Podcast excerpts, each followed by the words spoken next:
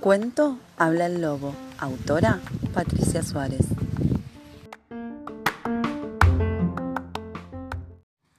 Capítulo 1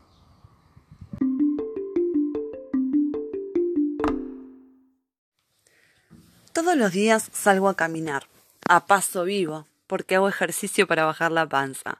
Me alimento con tanto yuyo, tanta tortilla de avena, que quedo muy hinchado y panzón. Así que salgo y camino, miro las flores, mastico un brote de alfalfa. Con la alfalfa tengo que tener mucho cuidado. Cada dos por tres me encuentro andándole encima una vaquita de San Antonio. Dicen que las vaquitas traen suerte, pero claro que a ninguna de ellas le parece ninguna suerte que yo me zampen la alfalfa, de manera que en estos casos la vaquita en cuestión muy dulcemente me pide. ¡Eh! gato, más que gato, cerebro de mosco. ¿No ves que estoy aquí arriba tomando el sol? ¿Con qué derecho me quitas el sol? ¿Papas fritas, papanatas? Los martes y los jueves cruzo el campo y me encuentro con los rebaños de ovejas. Qué lindas son las ovejas. Lástima el oficio nocturno que tienen, que las deja tan cansadas.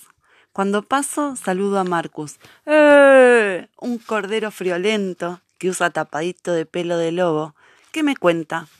Ay, lobo, si supiera usted el cansancio que tenemos. Qué noche más terrible la de anoche.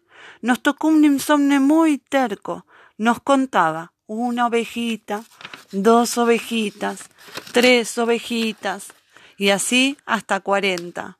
Y no le venía el sueño, sino que seguía fresco como una lechuga. Nos hizo saltar la valla todas, una y otra vez, una y otra vez, una y otra vez, toda la noche. Mire cómo quedé, pura lana y hueso. Mi prima, Calpurnia, elevó una queja al comité de insomnes, alegando que si tanto salto hay que dar, mejor que los insomnes contraten cervatillos. ¿No le parece? Uno nació para otra cosa. Mientras dice esto, se levanta un viento del lado del río. Marcus se pone a tiritar y se sube las solapas del abrigo.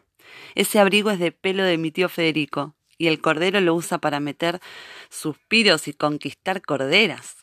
Pero voy a contarles un secreto. No lo logra, porque todas las corderas están enamoradas de la oveja negra. Ese sí que es un galán entre las chicas. El oveja negra es cantante de rock and roll. Sobre su lana negra usa una campera de cuero, con tachas puntiagudas y flecos, calza botas tejanas con espuelas, y cuando zapatea, mete un estruendo tremendo. En lugar de responder sí, dice yeah y al pasto que come le echa un montón de pimienta. Se traga los ajíes silvestres de una sola mordida y después nunca sale corriendo con la lengua afuera a tomar agua para aliviarse. Cuando las chicas lo ven pasar le chiflan. ¡Chao, lobo! ¡Uh! ¡Chao, lindo! No sé bien por qué lo llaman lobo a la oveja negra. En realidad no tiene nada de lobo. Y cuando paso yo, que sí soy un lobo, gritan ¡Ay, va el gallina! ¡Cocorocó! ¡Cocorocó! ¡Gallina! ¡Gallina! ¿Cuándo vas a poner un huevito? ¡Gallina! Creo que las ovejas en general no tienen demasiadas nociones de fauna. Estoy tentado de regalarles una enciclopedia de zoología para la Navidad.